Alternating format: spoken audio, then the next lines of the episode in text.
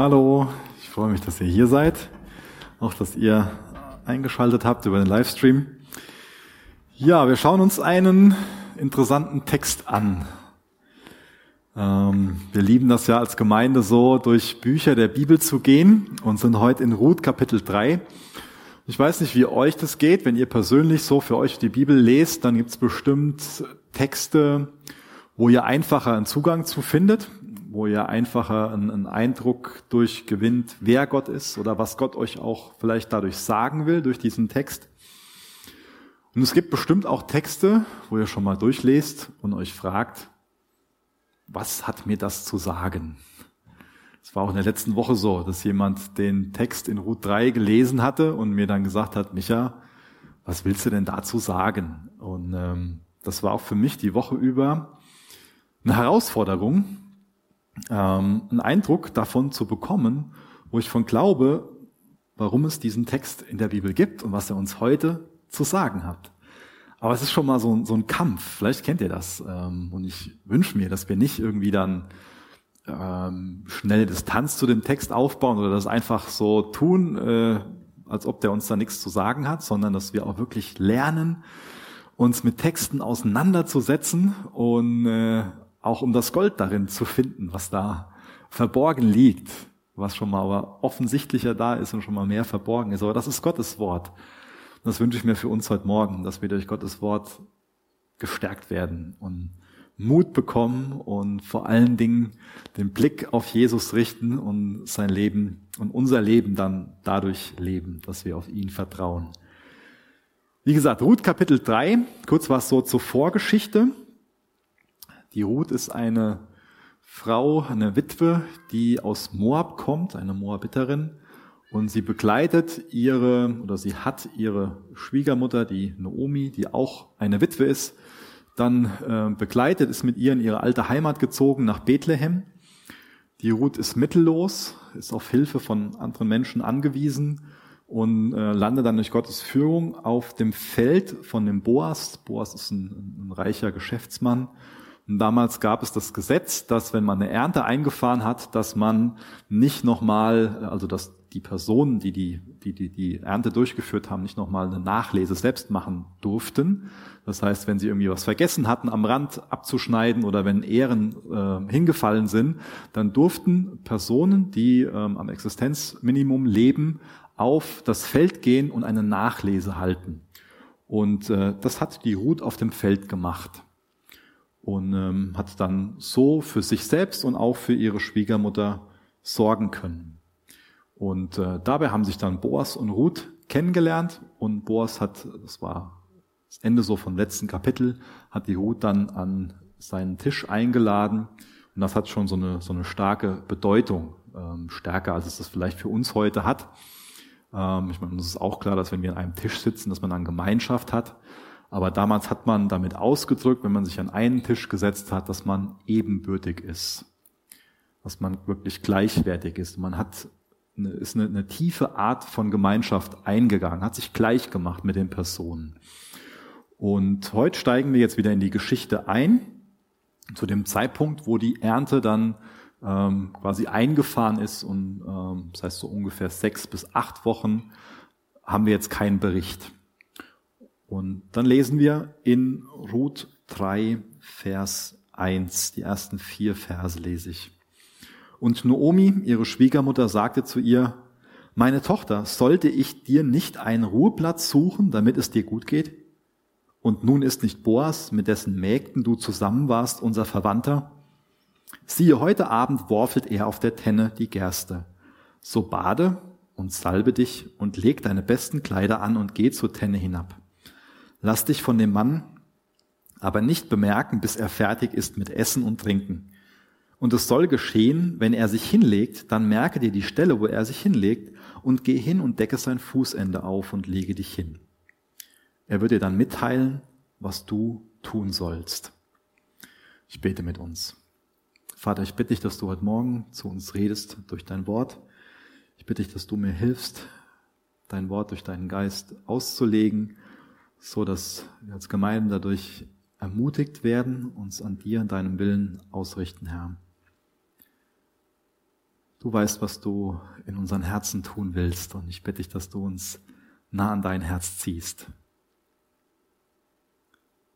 Du weißt, was wir über dich denken. Du weißt, was wir von unserem Leben halten. Du weißt, welche Herausforderungen da sind, über was wir uns freuen. Hilf unser ganzes Leben aus deiner Perspektive zu sehen und auf dich hin zu leben. Amen. Ja, jetzt haben wir gelesen, dass die Noomi, also die Schwiegermutter von der Ruth, ihr einen Rat mit auf den Weg gibt. Die Naomi hat einen klaren Plan. Sie weiß für sich ähm, so, was, was sie will und wünscht sich, dass ihre Tochter, ihre Schwiegertochter wieder heiratet. Und zwar den Boas heiratet und dass die dann glücklich sind bis ans Ende ihrer Tage. Jetzt geht also diese Zeit der Ernte äh, zu Ende. Und in der Zeit haben wir sich ganz gut kennengelernt, in einem ganz natürlichen Umfeld. Und äh, das ist immer hilfreich, wenn man sich in einem ganz natürlichen Umfeld kennenlernt, also in einer größeren Gruppe.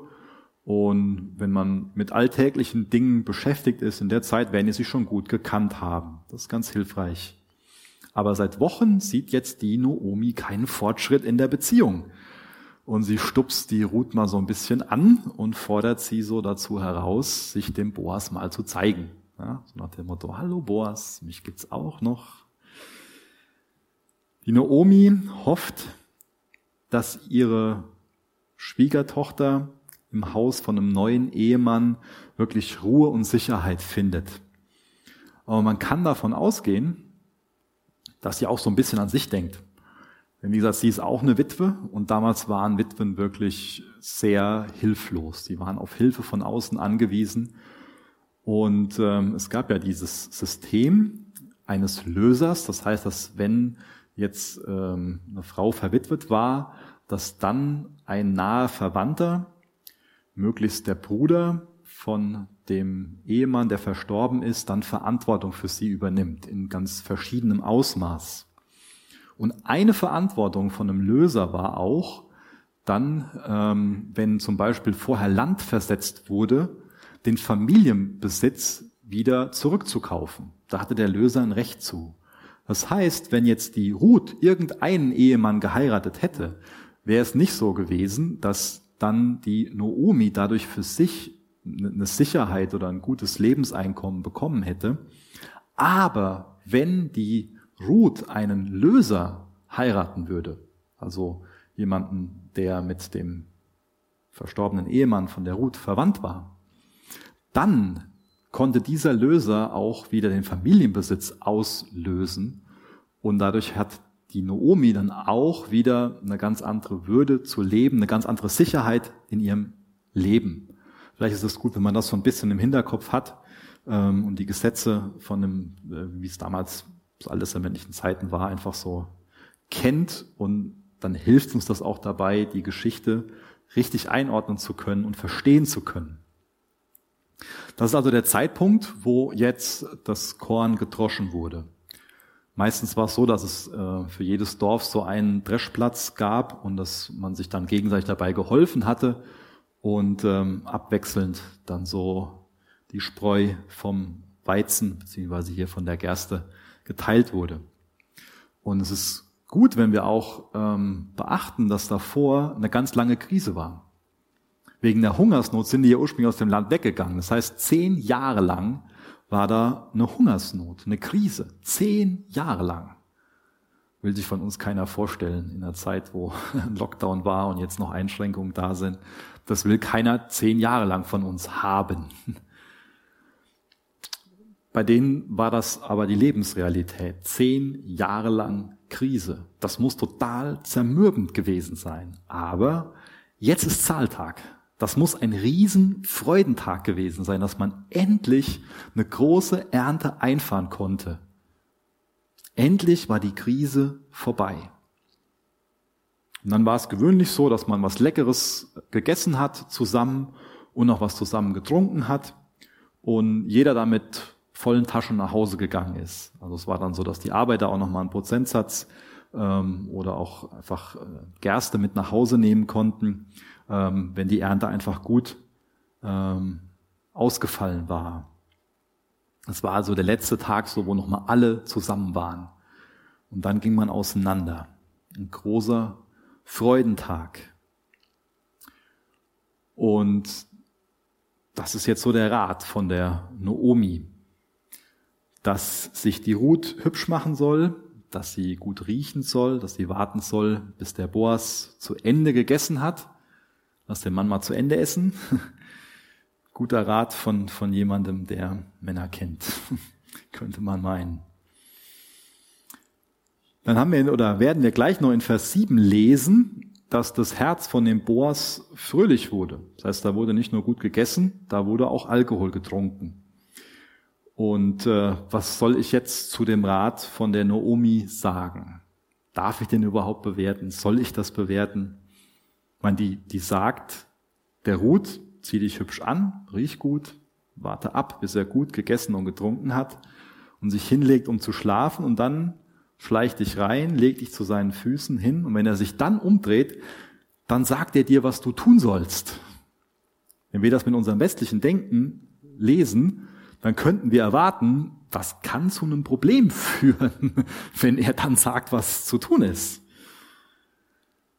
Dieser Abschnitt ist beschreibend, nicht verordnend. Das ist ganz hilfreich, wenn wir uns das als, als Grundmuster irgendwie merken, wenn wir Gottes Wort ähm, uns durchlesen und uns fragen, warum das da steht. Es ist gut, wenn wir wissen, ob das ein Abschnitt ist, der beschreibend ist, also wo einfach nur eine Geschichte erzählt wird, oder wo was aufgeschrieben steht, was verordnet ist, also wo Gebote gegeben werden, wo Prinzipien erklärt werden. Und hier ist ganz wichtig, ist etwas, was beschreibend ist. Und was auch wichtig ist, das ist kein Gleichnis, was wir hier lesen, sondern eine Geschichte, die so geschehen ist. Jetzt ist es auch so, dass wir im Rest der Heiligen Schrift kein weiteres Beispiel für so ein Verhalten finden und so wie ich gelesen habe, auch im Rest der antiken Literatur. Deswegen können wir das gar nicht alles auflesen und einordnen, was wir hier gelesen haben. Und ich denke, soweit soll uns das schon klar sein, wenn ähm, jetzt wir Eltern sind und unsere Tochter zu uns kommt und sagt, ich werde bald 30 und ich wollte eigentlich mit 30 geheiratet haben, dann sollten wir nicht zu Ruth Kapitel 3 gehen und auf der Grundlage unserer Tochter dann sagen, hier, der Sohn so geht doch bald campen, wart mal ab, bis der mal zwei, drei Bier getrunken hat und dann kannst du dich an die Füße kuscheln, ja? Da würden wir dem Text bestimmt nicht gerecht werden. Es gibt eine ganze Bandbreite möglicher Interpretationen. Und das kann schon mal herausfordernd sein, wenn man Kommentare liest von Männern Gottes, denen man vertraut, die sich sonst in vielem wirklich einig sind. Ähm, aber es ist ja auch gut, das dann einfach mal so stehen lassen zu können, dass das unterschiedlich interpretiert wird. Und zwar wird dieser Rat, den die Ruth befolgt, den die Noemi gegeben hat, unterschiedlich bewertet. Zum einen so, dass dieser Rat total sündig und verdorben ist. Gibt es Menschen, die das behaupten und ausführen. Und auf der anderen Seite gibt es ähm, Kommentatoren, gibt es Bibelausleger, die das Ganze für ja also sehr positiv sehen und nichts nichts Negatives an diesem Rat sehen. Das ist jetzt meine persönliche Position. Persönlich halte ich den Rat zumindest für fragwürdig und auch für gewagt. Warum ist das meine Position? Ich finde es immer wichtig, wenn wir uns Texte der Bibel ansehen, dass wir versuchen zu verstehen, was die ursprüngliche Aussageabsicht von dem Text war. Und was ganz hilfreich ist, wenn man versucht, sich ähm, in den Kopf von einer Person zu begeben, die damals gelebt hat und den Text gelesen hat. Das geht natürlich nur bedingt. Aber wir wissen durch Gottes Wort, ähm, viel über das Weltbild, über das Denken von den Personen damals. Ich springe mal kurz zu einem Vers aus Hosea, Hosea 9, Vers 1. Da lesen wir, Freu dich nicht, Israel, bis zum Jubel wie die Völker, denn du hurst weg von deinem Gott. Du liebst Dirnenlohn auf allen Korntennen. Also Hosea beschreibt, dass es damals so war, dass bei solchen Festen zum Abschluss der Ernte gehurt wurde und stellt heraus, dass das ein großes Problem war. Der sagt bestimmt nicht, dass das immer so war, aber es gab Fälle, wo das so war. Zum nächsten Punkt. Die Ruth ist ja keine Hebräerin, sondern kommt aus Moab. Und die Moabiter, die haben eine lange Geschichte darin, sich unangemessen zu verhalten. Die Situation ist ja die, dass die Noomi ein Stück weit Angst um ihre Schwiegertochter hat und sagt, das kann nicht sein, dass die ohne, dass die kein, keine Nachkommen hat. Das ist so ihre, ihre Intention und deswegen äh, stellt sie einen gewissen Plan auf. Jetzt gab's, gibt's eine andere Geschichte in Gottes Wort, wo eine Tochter große Angst davor hat, keinen Nachwuchs zu bekommen. Und deswegen hat sie ihren Vater, den Lot, betrunken gemacht und mit ihrem eigenen Vater geschlafen. Und das Kind, was dabei gezeugt wurde, heißt, welche Überraschung, Moab. Und das ist natürlich ein Wissen, was damals jemand gehabt hat, der jetzt diese Geschichte der Ruth 3 zum ersten Mal liest. Es ist wahrscheinlich, dass, dass diese Geschichten gedanklich miteinander verbunden wurden und dadurch eine gewisse Anspannung, vielleicht auch eine gewisse Erwartung erzeugt wurde. Vielleicht hat das für ein gewisses Unwohlsein in der Magengrube gesorgt. Historisch gesehen ist es auch so, dass die hebräischen Männer stark an moabitischen Frauen interessiert waren. Wer das mal nachlesen will, kann das in 4. Mose 22 bis 25 tun. Da ähm, sieht der König der Moabiter, also Moabiter und die ähm, Hebräer stehen sich im, im Kampf gegenüber. Ähm, ist eine Bedrohungslage und der König der Moabiter sagt hier, das ähm, schaffen wir einfach nicht, die sind uns überlegen.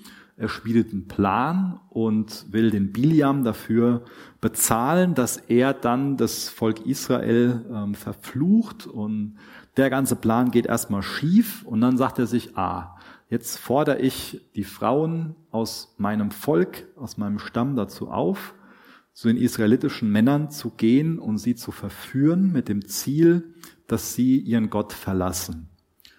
Und das war nicht nur ein Plan, sondern es wurde in die Tat umgesetzt und ist auch tatsächlich, hat das funktioniert.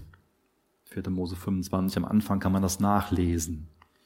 So, wenn jetzt jemand aus der hebräischen Kultur kommt und das Alte Testament kennt, dann ist es nicht verwunderlich, wenn er diese Geschichten miteinander verbindet und eine gewisse Erwartung an den Text legt. Lass uns mal weiterlesen in Vers 5 und sehen, ob diese Erwartung begründet ist. Vers 5. Und sie sagte zu ihr, die Ruth, alles, was du sagst, will ich tun. Und sie ging zur Tenne hinab und tat nach allem, was ihre Schwiegermutter ihr befohlen hatte. Als Boas nun gegessen und getrunken hatte und sein Herz fröhlich wurde, da kam er, um sich am Ende des Getreidehaufens hinzulegen. Da kam sie leise, deckte sein Fußende auf und legte sich hin. Und es geschah um Mitternacht, da schrak der Mann auf und beugte sich vor. Siehe, da lag eine Frau an seinem Fußende. Und er sagte, wer bist du? Da sagte Sie sagte, ich bin Ruth, deine Magd.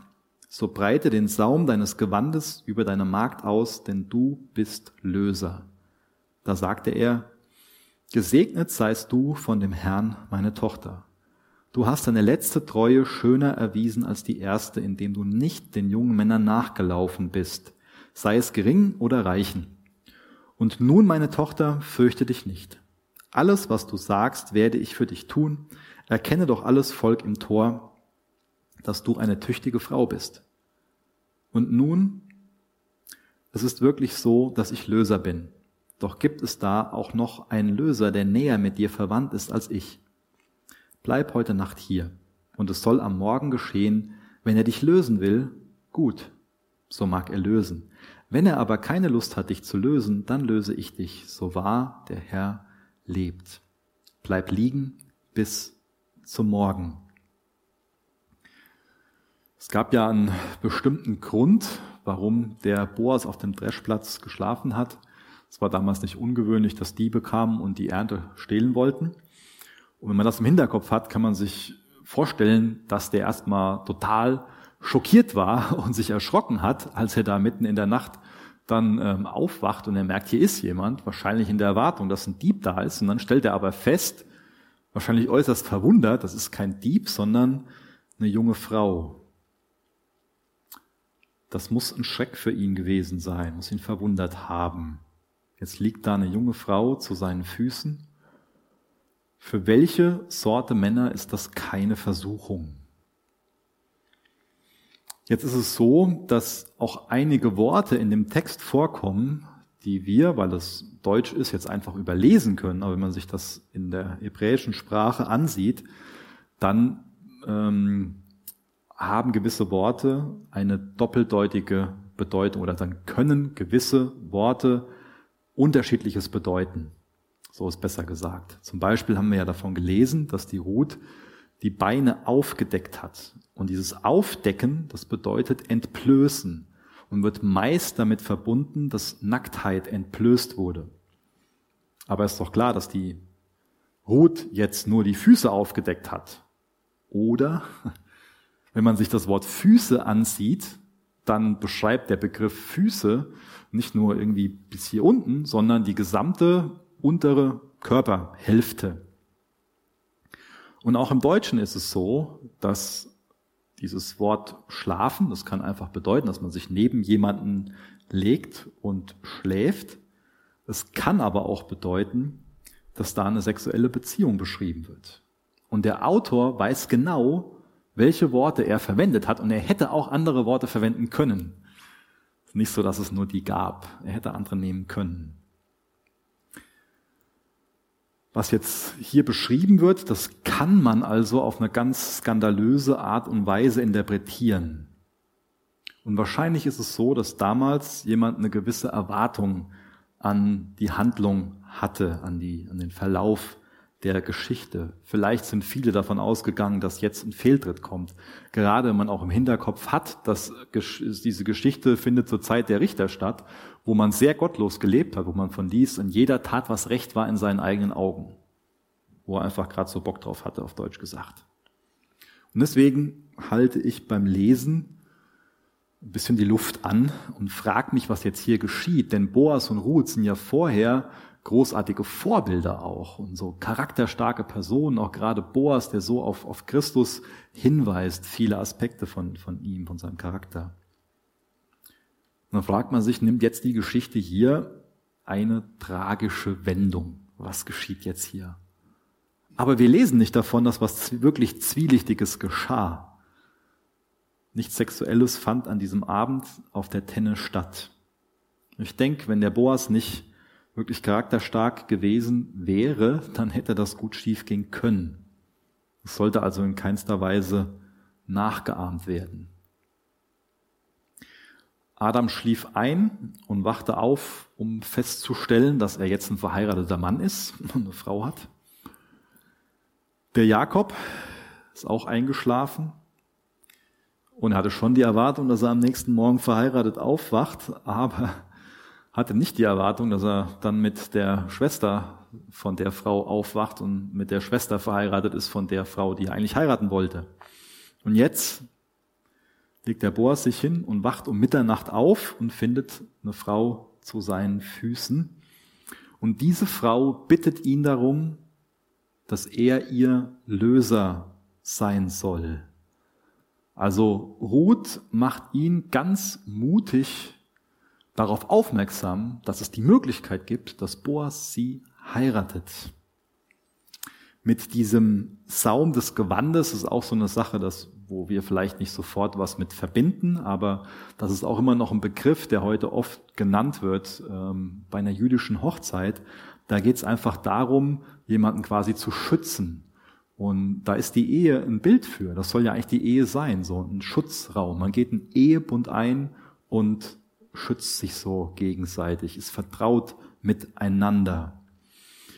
Und so eine ähnliche oder genau die gleiche Terminologie finden wir auch in Ezekiel 16, Vers 8. Und da bezeichnet Gott, dann wendet Gott dieses Prinzip an, ähm, in Bezug auf, auf Israel. Ich lese das mal.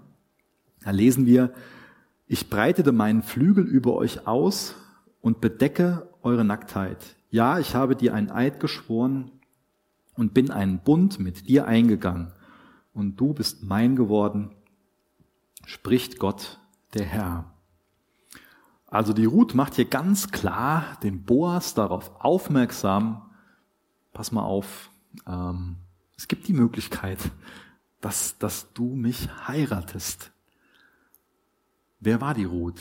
Sie kommt aus Moab, gehört zu einem, zu einem Volk, wo normal die Hebräer darauf herabgeblickt haben. Ähm, und ähm, sie lebt am Existenzminimum. Boas, ein reicher Geschäftsmann, ist schon mutig, dass sie ihm sagt, hier gibt die Möglichkeit, dass du mich heiraten kannst. Wir können uns jetzt auch die Frage stellen, warum die Ruth nicht gewartet hat, bis Boas auf sie zukommt. Und in 3 Vers 10 finden wir vielleicht eine Antwort darauf, denn es ist so, dass es wohl zwischen den beiden einen beträchtlichen Altersunterschied gegeben hat. Und der Boas vielleicht davon ausgegangen ist, dass er gar keine Chancen hatte, dass der Zug für ihn abgefahren ist, dass er damit gerechnet hat, dass die Ruth einen Jüngeren ähm, heiraten wird. Aber wenn wir in Vers 12 gucken, da wird, steht ja, dass es noch einen näheren Verwandten in der Stadt gibt. Und ähm, wie gesagt, der Boas ist ja ein, ein möglicher Löser. Also ähm, und es ist so, dass er es nicht, dass er nicht Löser, dass er nicht die Pflicht hatte. Wenn er noch näher verwandt gewesen wäre, hätte er unter Umständen die Pflicht gehabt. Und vor allen Dingen müssen wir auch beachten, dass die Ruth aus Moab kommt und dass sie deswegen nicht unter dem Gesetz ist. Ja, Moab, der, der äh, Boas kann ihr Löser sein, aber er muss nicht. Er hat nicht die Pflicht dazu. Ähm, aber er rechnet damit, da gibt es einen anderen Löser, wenn dann wird der das wahrscheinlich so, wenn dann wird der wahrscheinlich sie, sie heiraten. Ähm, und überlässt das jetzt hier erstmal dem, dem Herrn. Das heißt, er behält einen klaren Kopf und er weiß auch für sich, wenn das, wenn das von Gott ist, dann ähm, muss ich das Ganze nicht über dem Knie zerbrechen. Dann können wir das Ganze in geordneter und in angemessener Art und Weise angehen. Er hält sich an, ans, ans Gesetz. Und das ist gut so. Boas hat wahrscheinlich auch im Hinterkopf, er will nicht nur eine gute Zeit haben, sondern er will wirklich ein gutes Vermächtnis hinterlassen. Es gibt schon mal Versuchungen und ich denke hier, das ist eine Versuchung gewesen. Mitternachts eine junge Frau. Aber Boas ist integer. Und Gott denkt oft in Generationen. Ich glaube, das tut auch uns oft gut, in Generationen zu denken meine, ganz ehrlich, ich habe kleine Kinder und ich denke normal nicht an meine Enkel, aber es tut mir gut, mich jetzt schon auch zu fragen, was hat das denn für Konsequenzen für meine Enkel? Was hat das denn für Konsequenzen, wenn ich jetzt meiner Frau fremd gehe? Was hat das für Konsequenzen, wenn wir uns scheiden lassen für meine Enkel? Will da nicht zu viel reininterpretieren, aber ich finde es toll, wie integer der Boas ist und dass er aus dieser Versuchung ein Zeugnis macht. Ich glaube, die Versuchung war sehr real und es wird ein Zeugnis daraus. Und das sollte uns auch ermutigen. Wir alle stehen in verschiedenen Versuchungen. Wir haben nicht, bestimmt nicht die gleichen Versuchungen, wir haben unterschiedliche Versuchungen, aber nur weil eine Versuchung da ist, heißt das nicht, dass wir der Versuchung auch nachgeben müssen. Die Versuchung ist nicht gleich Sünde. Das, was aus einer Versuchung entsteht, kann natürlich zur Sünde werden. Ich will uns Mut machen, dass wir aus Versuchungen Zeugnisse machen die Gott ehren. Ich habe jetzt eben versucht, euch damit reinzunehmen in diese Anspannung, die vielleicht ein erster Leser ähm, gefühlt hat, auch in die Erwartungen. Und diese Anspannung verliert sich zwischen Vers 9 und Vers 13. Ich unterstelle der Ruth und auch der Noomi keine schlechten Absichten, aber mir ist wichtig zu erklären, dass das schon gewagt und fragwürdig war und dass der Text auch definitiv eine gewisse Anspannung provoziert hat. Kapitel 3 bietet sowohl der Ruth als auch dem Boas die Gelegenheit, wie die anderen Leute um sie herum, wie der Rest ihrer Generation, von Gott abzufallen und auch das zu tun, wo sie gerade so Bock drauf haben. Im Buch der Richter lesen wir das immer wieder. Versagen nach Versagen. Aber das Tolle ist, dass Ruth und Boas anders leben, dass sie heilig leben. Auch das darf uns ermutigen. Nur weil Menschen um uns herum Unrecht handeln, sollte das uns nie dazu verleiten, dass wir auch Unrecht handeln, ungerecht handeln. Sondern wir sollten heilig, Gott wohlgefällig leben, egal wie sündig es um uns herum ist. Das will Gott uns ermöglichen, integer zu sein, heilig zu leben. Die Ruth wurde nicht unter dem Gesetz geboren. Sie kommt aus Moab, ursprünglich eine ganz andere Kultur, ganz andere Religion. Und doch lebt die Ruth rechtschaffender als ganz viele, die zu ihrer Zeit um sie herum gelebt haben.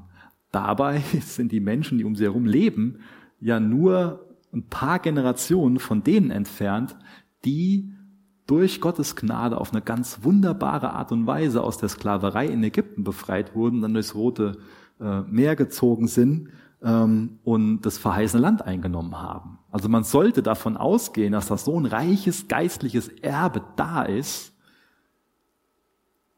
Aber dann ist jemand, diese Ruth aus Moab, die aber dann so eine wunderbare Beziehung zu Gott hat.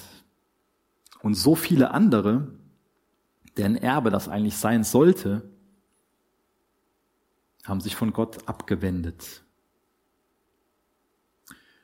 Ich denke, dass die Geschichte auch in der Art und Weise erzählt wird, dass damals und heute wir Menschen überführt werden von der Erwartung, dass Ruth und Boas sündigen. Und dass er will, dass Israel erkennt, dass sich Ruth Gott zugewandt hat und dass sich auch Gott Ruth zugewandt hat, aber dass sich Israel von Gott abgewendet hat. Aber dass Gott einlädt, jeden einzelnen Mensch einlädt, ihn zu suchen. Wir lesen immer wieder in Gottes Wort von einzelnen Personen, die nicht aus Gottes Volk, die ursprünglich nicht aus Gottes Volk kommen, die aber im Positiven das Volk Israel dazu provozieren sollen, Gott zu suchen. Was meine ich damit? Zum Beispiel kommt in Gottes Wort der Naaman vor. Der hat zu einer Zeit gelebt, wo ganz Israel im Götzendienst verfallen war und er war sehr, sehr krank, geht nach Israel, wird da geheilt und dann erklärt er, dass der Gott Israels deutlich überlegen ist gegenüber allen anderen Göttern. Das hatte Israel was zu sagen. Dann lesen wir von dem Prophet Jona, ein Prophet Gottes, der aber selbst von Gott davongerannt ist, der ganz widerwillig gepredigt hat. Und er urteilt über die Feinde Gottes in Ninive, aber Ninive tut Buße. Ninive wendet sich also Gott zu und Jona schmollt in Selbstmitleid. Auch das hatte dem Volk Israel viel zu sagen. Dann sehen wir in Evangelien einen römischen Beamten, dessen Kind von Jesus geheilt wird. Er ist auf Jesus zugegangen, das Kind war zu Hause und hat Jesus da, ähm, hat diesen Glauben an Jesus gehabt, dass Jesus auch aus der Ferne einfach sprechen kann und sein Kind wird geheilt. Und dann sagt Christus über ihn, dass dieser Mann mehr Glauben hatte. Also dieser Mann ist ein Vertreter von den Feinden Israels. Und er sagt, dieser Mann hat mehr Glauben, als ich in Israel gefunden habe, gesehen habe. Da gibt's auch die Frau am Jakobsbrunnen.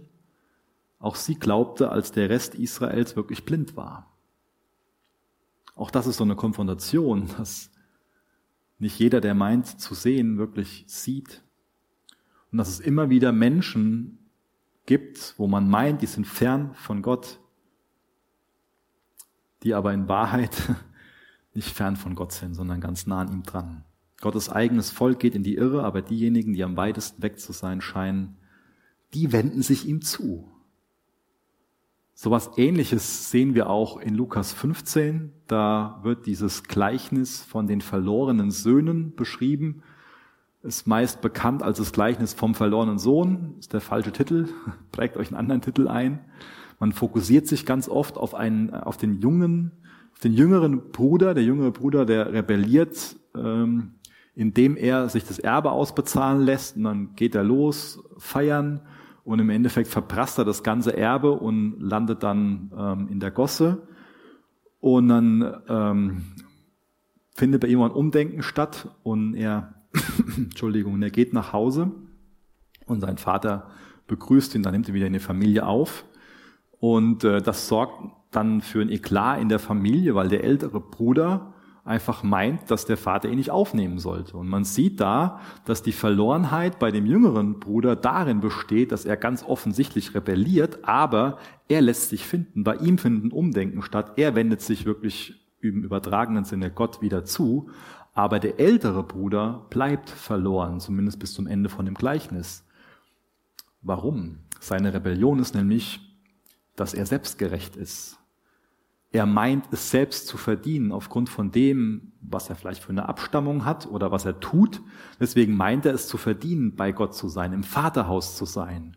Und das ist der Grund, warum Jesus dieses Gleichnis erzählt hat. Nicht primär wegen dem Jüngeren, sondern primär wegen dem älteren Bruder, weil er es älteren Brüdern, weil er es den Pharisäern, den Religiösen der damaligen Zeit erzählt hat. Und deswegen muss jeder, der religiös ist, gerade ich, so etwas lesen, um sensibel dafür zu sein, für diesen Zusammenhang, dass es nicht nur die Rebellion gibt, jetzt irgendwie Party zu machen und das Geld zu verprassen und einfach in der Hinsicht gottlos zu leben, sondern es ist genauso gottlos, wenn ich nicht auf Gottes Gnade vertraue, sondern meine, ich bin aus mir heraus gerecht und ich bin so toll, weil ich mich so gut verhalte.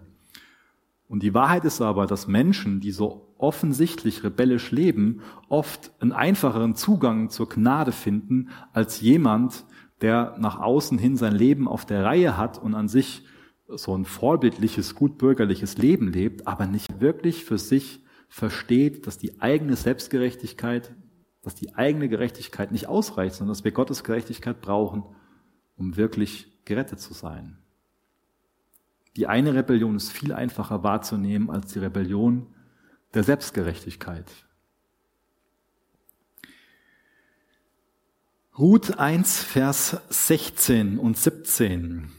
Springen wir nochmal zurück in der Geschichte. Da lesen wir, aber Ruth antwortete, dringe nicht in mich, dass ich dich verlassen und mich von dir abwenden soll. Denn wo du hingehst, da will ich auch hingehen. Und wo du bleibst, da will ich auch bleiben. Dein Volk ist mein Volk und dein Gott ist mein Gott. Wo du stirbst, da sterbe auch ich und dort will ich begraben werden. Der Herr tue mir dies und das noch mehr, wenn nicht der Tod allein uns scheiden soll. Also Ruth, lesen wir hier, hat sich ganz klar dafür entschieden, Gott zu suchen. Sie hat die Absicht, sie glaubt an Gott, sie hat die Absicht, nach seinem Willen zu handeln und sie erfährt die Liebe Gottes. Und die Liebe Gottes hat in uns immer eine Konsequenz, nämlich dass wir Liebe für andere haben. Das höchste Gebot, Gott zu lieben, den Nächsten zu lieben. Und wer Gottes Liebe begegnet, bei dem wird es die Frucht haben. Wer wirklich Gottes Liebe begegnet, bei dem wird es die Frucht haben, dass er Liebe für seinen Nächsten hat. Und die Ruth hat gerade für ihre Schwiegermutter ganz viel Liebe. Ich weiß, dass wir oft so kulturell bedingt es schon mal Probleme gibt mit den Schwiegermüttern. Ähm, ist ja schon mal so ein Thema, wo viele Witze drum gemacht werden. Deswegen dachte ich auch zwischendurch so, die Ruth hört auf ihre Schwiegermutter, tut genau das, was ihre Schwiegermutter sagt. Wie geht das denn? naja, die Ruth hat wirklich Liebe für ihre Schwiegermutter. Ich habe am Anfang schon begründet, ähm, dass es für die Noomi von so großer Bedeutung war. Es, es, fällt uns wahrscheinlich kulturell gesehen schwierig, das zu verstehen, aber für die Noomi war das einfach so wichtig, dass die Ruth einen Löser heiratet. Sie bekommt ihre Würde wieder, sie bekommt so viel Sicherheit wieder, ihren Besitz wieder, ein vernünftiges Zuhause. Sie ist also nicht mehr mittellos. Sie ist ganz anders angesehen in ihrer Gesellschaft, in ihrem Umfeld. Und ich glaube, dass es am sinnvollsten ist, den Text so zu verstehen, dass bei allem Fragwürdigen, was ich in dem Rat und auch in der Umsetzung von der Ruth sehe, man doch sieht, wie loyal die Ruth ihrer Schwiegermutter gegenüber ist und von dieser selbstlosen Liebe motiviert ist. Ich denke, das ist gut, den Text so zu verstehen.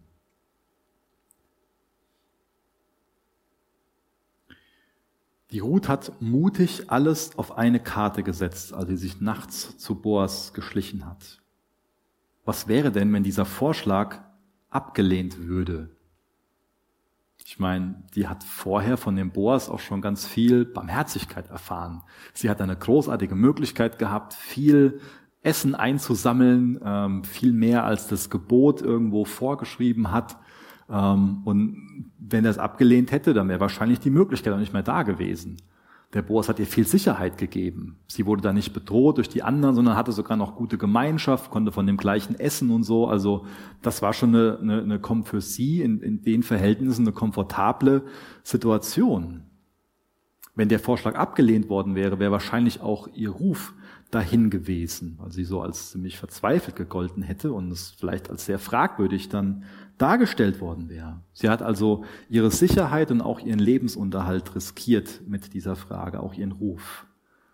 Und es muss klar sein, sie hat mit dieser Frage, mit dieser Bitte oder diesem Aufmerksammachen sogar ihr eigenes Leben riskiert. Denn hätte Boas oder irgendjemand anderes angenommen, dass sich es hier um eine Art sexuelle Anstiftung handelt, dann hätte Boas das Recht gehabt, die Ruth zu töten, nach alttestamentlichem Gesetz. Wir lesen mal weiter in Vers 14 bis zum Schluss. Da blieb sie an seinem Fußende liegen bis zum Morgen. Doch bevor einer den anderen erkennen konnte, stand sie auf, denn er sagte sich, es soll nicht bekannt werden, dass eine Frau auf die Tenne gekommen ist. Und er sagte, gib das Umschlagtuch Umschlagtuch her, das du umhast, und halte es auf. Und sie hielt es auf, und er maß sechs Maß Gerste ab. Und lud es ihr auf. Dann ging er in die Stadt. Sie aber kam zu ihrer Schwiegermutter. Die sagte, wie steht es mit dir, meine Tochter? Und sie berichtete ihr alles, was der Mann ihr getan hatte. Und sagte, diese sechs Maß Gerste gab er mir, denn er sagte zu mir, du sollst nicht mit leeren Händen zu deiner Schwiegermutter kommen. Da sagte sie, bleib zu Hause, meine Tochter, bis du erkennst, wie die Sache ausfällt. Denn der Mann wird nicht ruhen, es sei denn, er habe die Sache heute zu Ende geführt. Wir haben gelesen, es soll nicht bekannt werden, dass die Ruth da war. Das ist auch wieder ein Indiz dafür, eine Erklärung dafür, dass es ein fragwürdiger Rat und auch ein fragwürdiges Verhalten war. Boas war das vorher wichtig, dass die Ruth beschützt wird und er schützt sie weiterhin.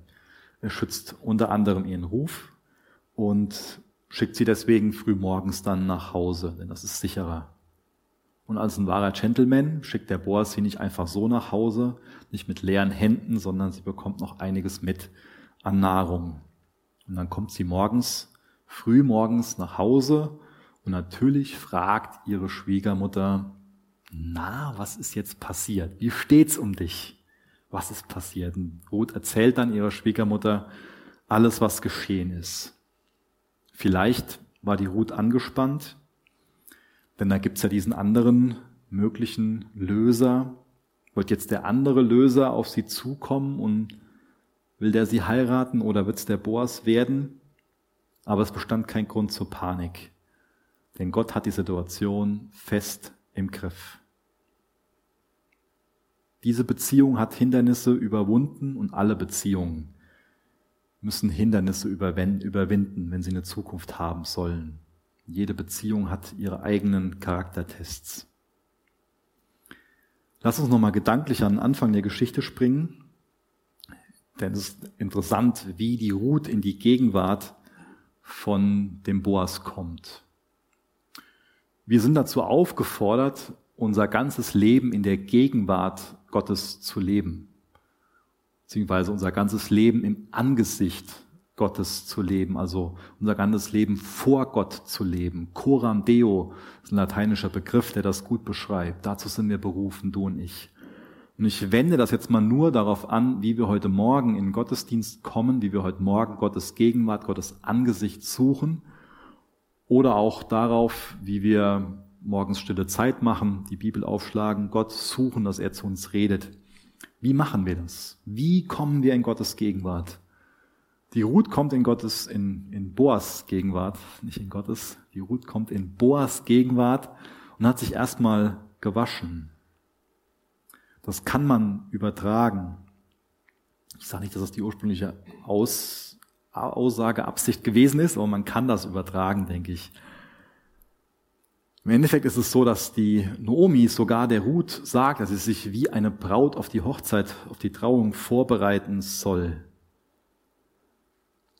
Auch wir werden als Braut Christi beschrieben, Jesus als der Bräutigam, wenn wir Glauben an Jesus haben. Wenn wir eine lebendige Beziehung zu unserem Herrn eingehen, dann sollen wir nach 2. Korinther 7, Vers 1 uns reinigen von jeder Befleckung des Fleisches und des Geistes. Wodurch geschieht das? In allererster Linie dadurch, dass wir uns von Jesus waschen lassen. Und das bietet uns Jesus auch heute Morgen wieder ganz neu an. Er bietet uns Vergebung von Schuld an. Jesus bietet uns an, dass er uns durch sein Blut reinwäscht. Denn er ist stellvertretend für uns am Kreuz gestorben. Für uns damit wir reingewaschen werden können von jeder Befleckung, von jeder Übertretung, von aller Schuld, die wir auf uns geladen haben. Das bietet uns Jesus heute Morgen an, uns waschen zu lassen. Das nächste, wie sich Ruth vorbereitet hat, war, dass sie sich gesalbt hat. Häufig ist Öl und eine Salbung einfach ein Bild für das Wirken des Heiligen Geistes. Der Heilige Geist ist genauso Gott, wie Jesus Gott ist und der Vater Gott ist. Und wenn man sich Jesus zuwendet und auf ihn vertraut, an ihn glaubt, man rettenden Glauben hat, dann bekommt man den Heiligen Geist.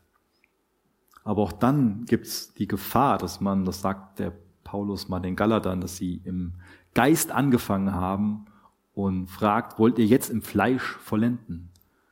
Ich weiß nicht, wie, wie du heute Morgen in Gottes Gegenwart gekommen bist, im, im Geist oder im Fleisch. Wenn du dienst, vertraust du auf deine eigene Fähigkeit oder vertraust du wirklich auf den Geist? Bittest du ihn darum, dich zu erfüllen? Auch das ist eine Sache, die Gott heute Morgen für uns neu machen will. Er will uns auftun, uns einen Blick auf uns selbst geben, damit wir sehen, von was wir erfüllt sind. Und er will uns erfüllen mit seinem Geist, will uns auch Räume wieder neu auftun, die, wo, wo wir einfach Dinge reingelassen haben, die, die da nicht hingehören. Außerdem hat Ruth die Kleider gewechselt. Ich finde das interessant, dass ähm, nachdem unsere ersten Eltern Adam und Eva gesündigt haben, dass sie versucht haben, sich selbst zu bedecken. Aber im Endeffekt konnte nur Gott ihnen vergeben. Im Endeffekt war es so, dass nur er sie annehmbar kleiden konnte. Und er musste dafür Blut vergießen. Das ist auch mit uns heute noch immer so. Wir können uns selbst nicht irgendwie bedecken und annehmbar machen. Wenn wir mit unserer eigenen Kleidung kommen, wenn wir mit unserer eigenen Gerechtigkeit kommen, sind wir nicht annehmbar. Denn unsere eigene Gerechtigkeit ist so viel wert wie schmutzige Lumpen. Aber Jesus bietet dir und mir seine Gerechtigkeit an. Das sind die Kleider, die er für uns bereitet hat. Und da ist die Frage, ob wir dieses Geschenk annehmen. Auch immer wieder annehmen. Natürlich einmal zur Wiedergeburt. Aber das ist eine tägliche Sache, dass wir uns dieser Identität versichern. Ist es deine Identität, dass du als Kind Gottes heute Morgen hier bist, in Gottes Gegenwart kommst, sein Wort hörst?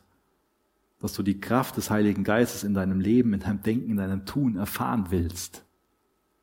Ist das deine, deine Ausrichtung? Und ich glaube, dann ist es auch gut zu lesen, dass in Vers 5 die Ruth diesen Gehorsam auch ähm, versprochen hat. Also alles, was du mir sagst, das werde ich tun. Wie sieht das mit uns aus? Kommen wir so in Gottes Gegenwart, dass wir Gott sagen, alles, was du mir sagst, das werde ich tun.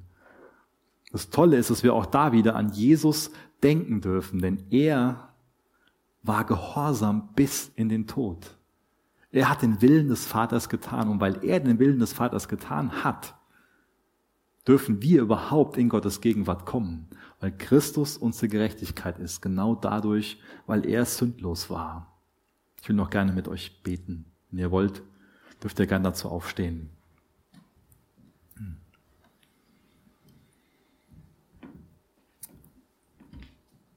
Vater, du weißt, was du in unseren Herzen tun willst.